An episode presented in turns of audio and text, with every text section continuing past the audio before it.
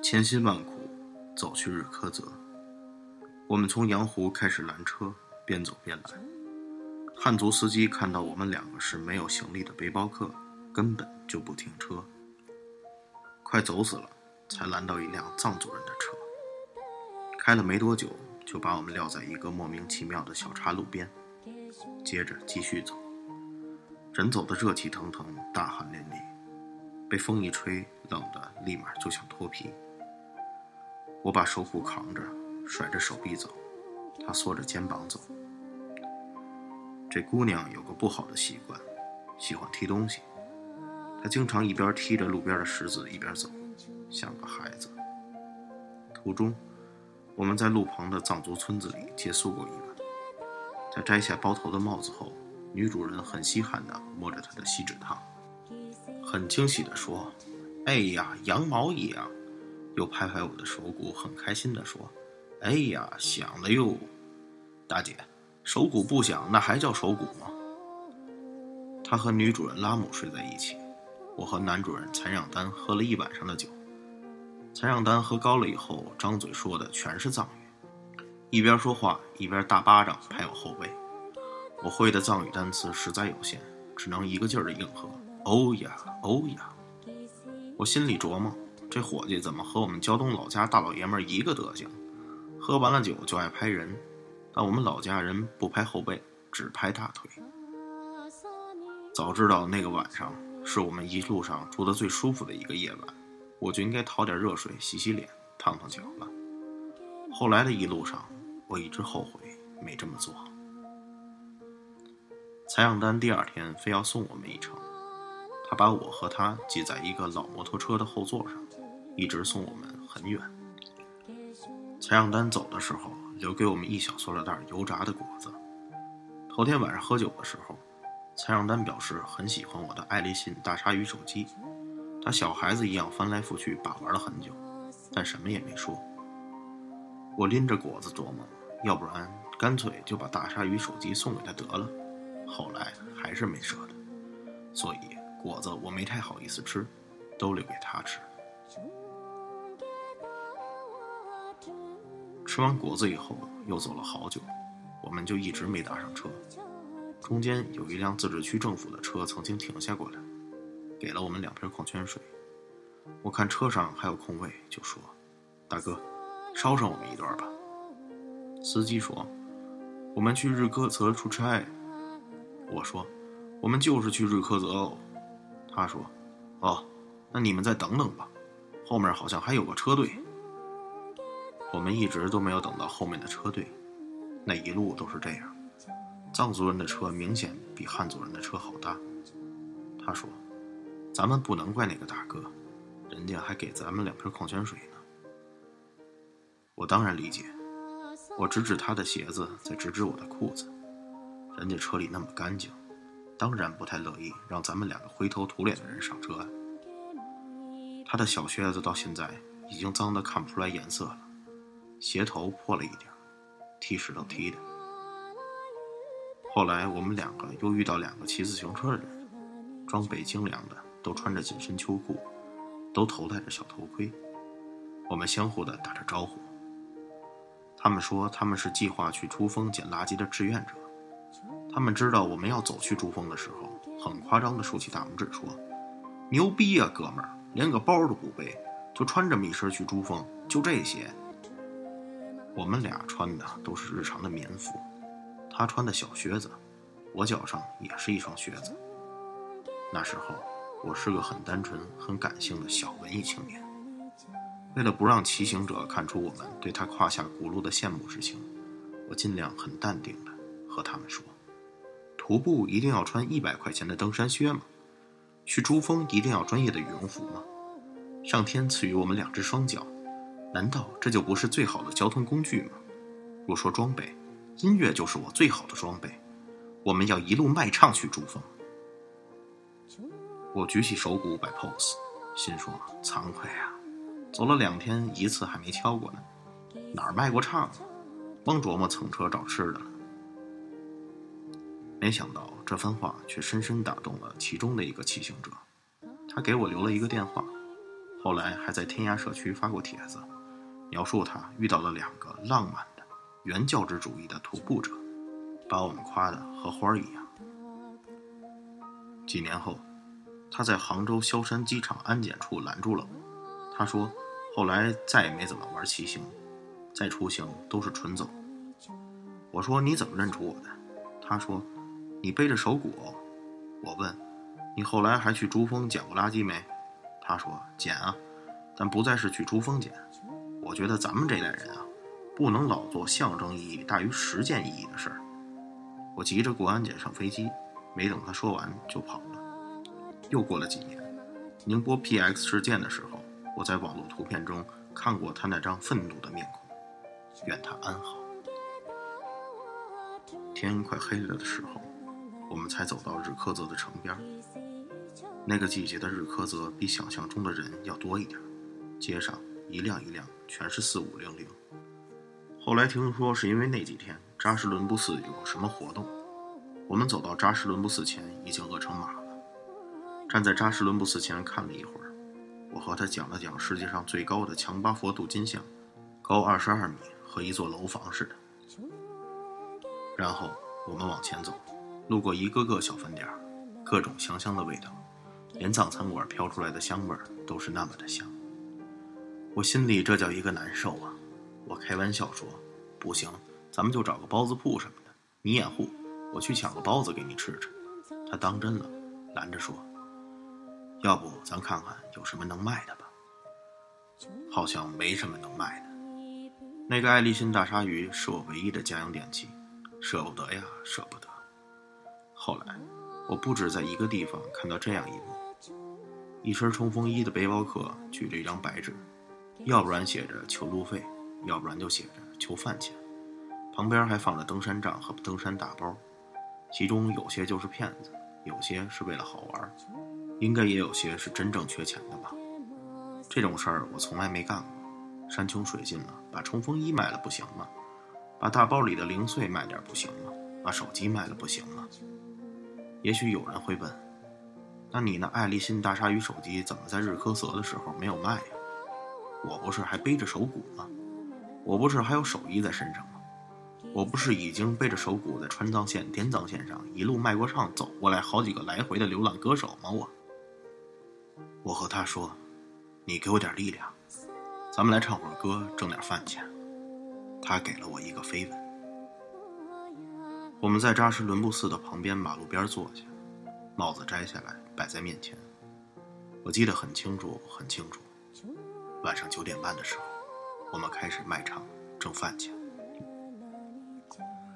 我一直很喜欢那些一边摆摊一边行走天涯的孩子，就像我一直很喜欢我那些一边卖唱一边流浪江湖的兄弟。他们是有些骨气、有廉耻、相信自力更生的孩子。人可以向往流浪，实践流浪。但流浪是个多么美好的词儿啊！无需和落魄挂钩，也不应该和乞讨划等号。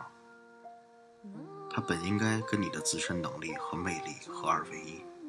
穷游这个词儿也没有错，但穷游的精髓不是一分钱不带，白吃白喝。真正的穷游者，皆为能挣多少钱，走多远的路，有多广的人脉，行多远的天涯。偶尔厚着脸皮蹭车是可以的，但每时每刻都琢磨着靠占陌生人便宜往前走，那还不如回家坐电脑前学习痴汉电车东京热来的高尚。我们坐在日喀则街头自力更生的唱歌，打算买点包子吃。夜色渐深，街上的人不多，但每一个路过的人都带着微笑走到我们面前，微笑着听一会儿。然后放下一点零钱。藏民永远是乐善好施的，无论经济社会的辐射力怎样尽责洗礼，都改善不了藏地文化基因里布施这一个传统。这一点是我对藏文化至今为止始终为之着迷的重要原因之一。大部分时间，他们只是一毛一块的给散票，但钱再少也是心意，善意的心意。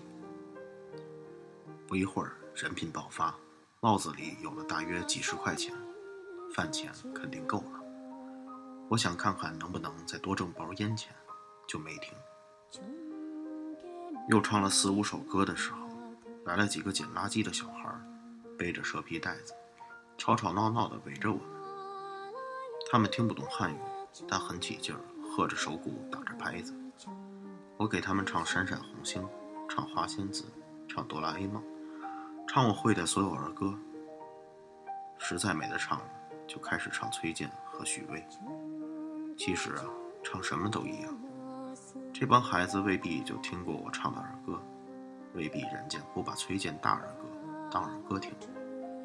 他们不会说汉话，应该是周边农区来的没上过学的孩子，叽叽喳喳的后藏方言和拉萨的口音差别极大。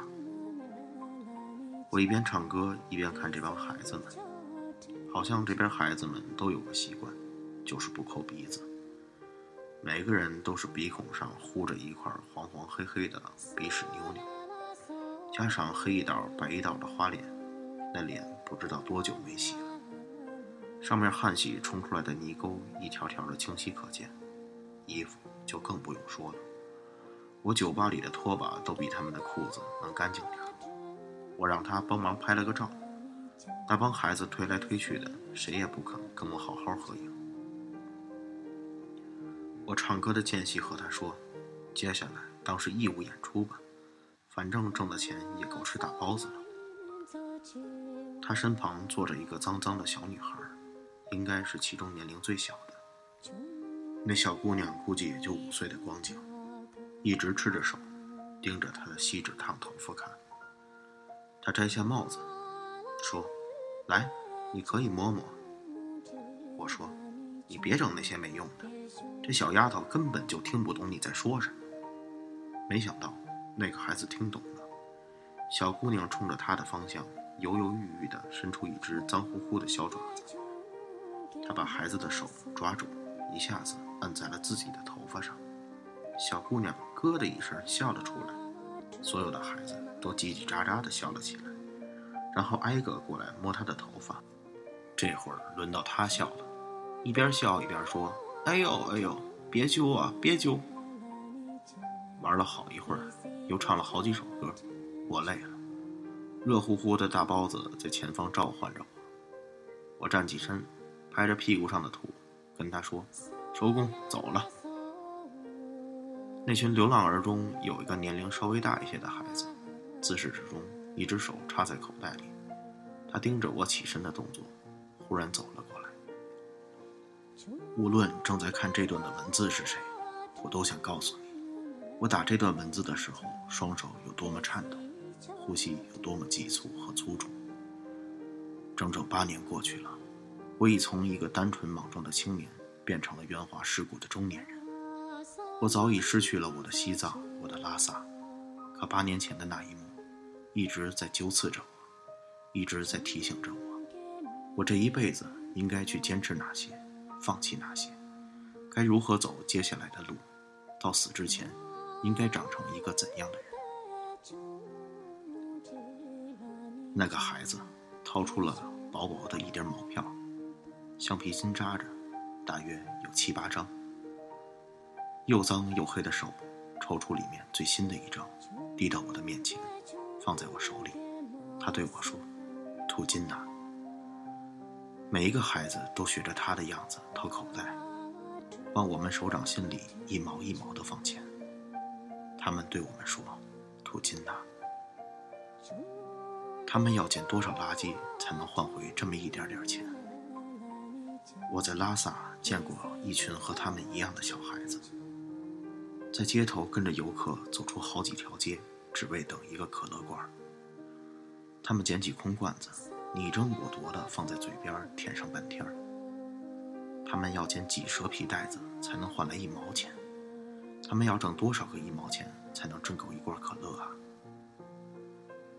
可他们听我唱歌完后给了我一毛钱，还对我说谢谢。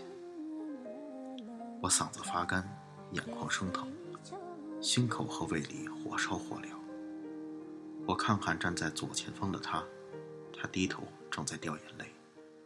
手捂在嘴上，又不敢哭出声音。公爵颂。若我来世复为人身，护持我，让我远离心魔，永远是个善良的人，让我永远做个孩子一样的人吧。孩子慢慢都变得安静，他们围在他左右，有的蹲在他脚边，抬头看着他。我和那群孩子一样，看着他哽咽到上气不接下气。我沉默地看着他，孩子们奇怪地看着他。简易路灯黄色光晕铺洒下来，我们站在一幅中古的油画里，画外是海拔四千多米的蓝色日喀则，以及满天佛神海会的诸菩萨。我们离开的时候。他手里多了一个带花的头绳，是那个小小的小女孩递给他的，应该是从垃圾里捡到的。他噙着眼泪，边走边戴，后来一直戴着，一直一直戴到了珠峰。从他那天晚上戴起，我就没见过他摘下来。八年了，那个头花你现在还留着吗？